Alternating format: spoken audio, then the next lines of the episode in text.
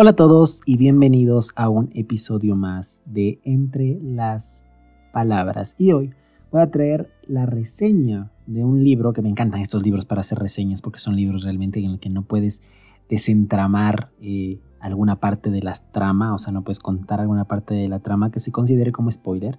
Entonces este libro no se puede considerar spoiler porque todo lo que pasa en este libro ya lo sabemos. O no lo sabemos, pero pues vamos a aprender con este libro. Entonces este libro es Sapiens, de animales a dioses, y es un libro que yo amé, me encantó, y yo creo que es de los libros más eh, increíbles que yo he leído en mi vida. Eh, es no ficción, es un ensayo divulgativo, pero es un libro increíblemente impresionante. Es un libro que yo creo que todo el mundo debería leer alguna vez, alguna vez en su vida, y yo creo que yo podría releer y releer y releer y releer ese libro y realmente nunca me cansaría porque tiene tantos datos, tantos, tantas cosas importantes, tantas historias, tanto, tanto que de verdad puedes leerlo mil veces y vas a seguir encontrando algo que te va a gustar. Yo lo he releído dos veces y las dos veces puedo decir que son que es un libro impresionantemente bueno. Hablemos un poco del autor, que es, eh, no puedo pronunciar su nombre, perdón, la verdad no sé cómo se pronuncia, pero eh, bueno, realmente este libro es escrito por un profesor de historia de la Universidad Hebrea de Jerusalén. Eh, este escritor se, doctoró sobre las memorias de los soldados medievales y ahora en este libro nos presenta un ensayo divulgativo que determina los principales hitos de la historia del Homo sapiens, o sea, nosotros, nuestra especie. Desde su aparición hace 200.000 años, o sea, este libro recorre 200.000 años del pasado a la actualidad. Y naturalmente, un relato así eh, tiene bastantes acontecimientos relevantes. Entonces, deja varios periodos en blanco, ¿no? Pero, y, también lo que, lo que me encanta de este libro es que al final de cada capítulo, de cada partecita que te cuenta, eh, te deja, eh, por así decirlo, un holgado espacio a la interpretación personal. Eh, este libro se, se garantiza un público muy amplio, porque realmente tiene un lenguaje directo, un lenguaje desenfadado, es un libro que jamás se te hace aburrido, y realmente es uno de los principales atractivos de la obra como te lo cuento, porque es como, este libro yo lo veo como sentarte con un amigo y un amigo que sabe mucho de historia y te lo cuenta, y con tu mejor amigo, diríamos yo, o sea, yo creo que es un libro de una, es como sentarte con alguien y sentarte a conversar y escuchar y escuchar y escuchar y escuchar a una persona que tiene muchísimo que contarte. No es un libro que en ningún momento te parece un libro de historia, no es un libro que en ningún momento te parece un libro aburrido, no es un libro que en ningún momento te parece pesado. Es un libro que siempre te va a dejar pensando al final del capítulo y vas a tener que a veces que cerrarlo y mirar al techo y decir, wow, ¿qué estoy leyendo? O sea, yo a veces, yo, yo, por ejemplo este libro lo leí la primera vez en los trayectos que yo tenía en el transporte público en camino a mi universidad. Y había muchas veces que yo no quería llegar a la, al final de mi destino porque quería seguir leyendo. Era un libro que que muchas veces me, hizo cerrarlo y ver por la ventana y decir, güey, o sea, me acaba de cambiar todo lo que yo creía, todo lo que yo pensaba. Es un libro que de verdad te cambia la vida, ¿no? Te cuenta el origen del mundo. Este libro se divide en cuatro partes. La primera te enfrenta a los orígenes del mundo, el campo de la física, la química, la biología, aparición de la Tierra, la, la aparición del género Homo, la evolución, eh, llegar al triunfo del Homo sapiens, también llegar al triunfo de las especies humanas, cuales se extinguieron, también a los animales, la aniquilación de muchos animales, eh, la revolución cognitiva, la creación del lenguaje ficcional o funcional, el fundamento de la superioridad. Eh, en, la, historia se declara realmente bastante fan de la biología, ¿no? se trata muchos temas biológicos. la segunda parte trata de la revolución neolítica, eh, aquí llamada, para, eh, eh, llamada como revolución agrícola. Entonces se transforma una sociedad de recolectores, nómadas, nómadas agricultores, pastores. hace unos 10.000 años Y ahora, y bueno, este escalón de progreso se complementa con la aparición de organizaciones más complejas para ordenar la producción, la distribución, los acreedores de bienes, lo que lleva también la inevitable jerarquización de los grupos, de modo que se dividen en clases sociales, reyes, sacerdotes, administradores, grandes propietarios, eh, cómo se tendió a la discriminación, a la opresión de las masas, se hace un estudio del patriarcado, sea, es decir, el, predominio del hombre sobre la mujer, las sucesivas ideologías a las que se ha visto enfrentado el mundo, eh, una sucesiva eh, ola de dominio histórico de los grupos más poderosos sobre los más débiles. Eh, la tercera parte nos narra la Edad Moderna, el periodo de la primera globalización, la aparición de los grandes imperios mundiales como el español, el británico, imperios que tienen su gran base en la ambición, el dinero, eh, por mucho que se disimule la capa pesada de la carga del hombre blanco, evangelizar, civilizar, democratizar, eh, un largo periodo de lúcido discurso sobre el papel de las religiones, eh, apología a los politeísmos,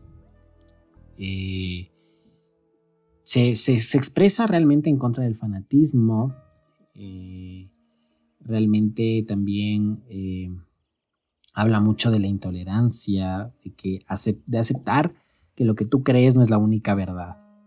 Eh, se trata también las guerras santas, los yihads, algún ejemplo verificable de los emperadores romanos, que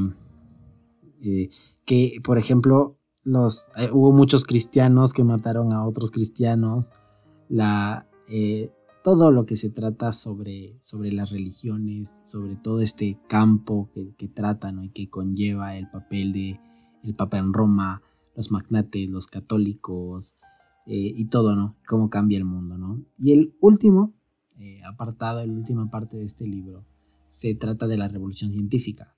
Y es que eh, se trata de todos los, hallazgos, los descubrimientos de los últimos 500 años en el terreno de la ciencia.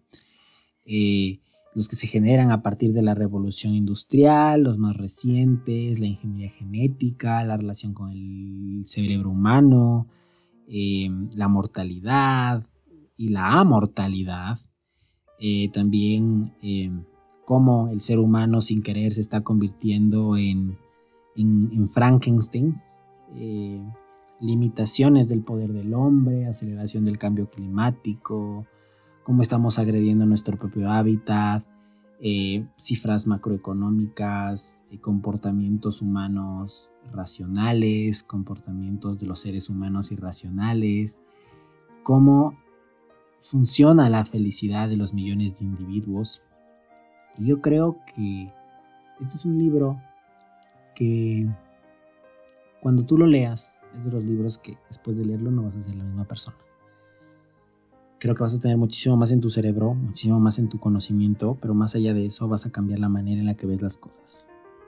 Eh, porque se trata, se trata de, un libro que, aporta, un libro que aporta la cultura universal. Eh, te habla del Génesis, de los mitos religiosos, de la Declaración de los Derechos del Hombre, con, una, con una forma de decírtelo de cómo dominar a las personas. Eh, realmente, vamos a ver, es un libro de 400, 500 páginas eh, y es de historia universal y trata un periodo de, narración de cerca de 200 mil años, como les dije, comienza en, la época en la que aparece el Homo sapiens y, y hasta ahora, ¿no? En la que estamos. Entonces, hay, hay, un, hay una parte en el ensayo que se podría considerar provocativo, ¿no? Y, propone mucho la meditación. Es, es muy relativista, o sea, no considera que hay verdades absolutas, más bien que todo se trata de una mera convicción.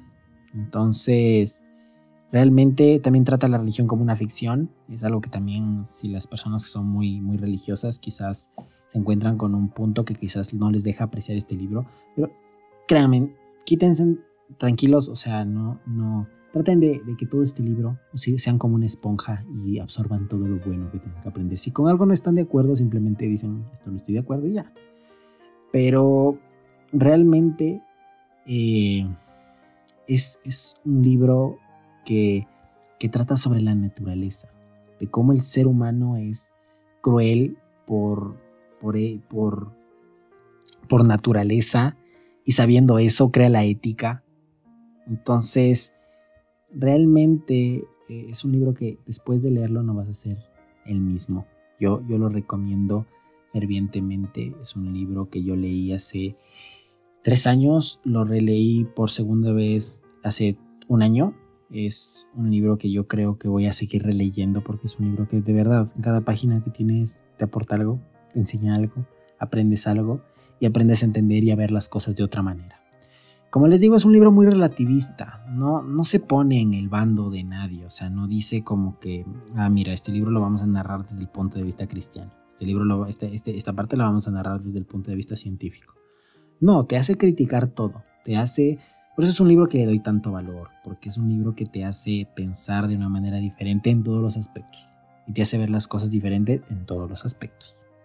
No importa qué pase, no importa que, suceda, no importa cómo las cosas funcionen o no funcionen, eh, en tu mente, más bien dicho, no importa que, creas tú. Este es un libro necesario. ¿Por qué?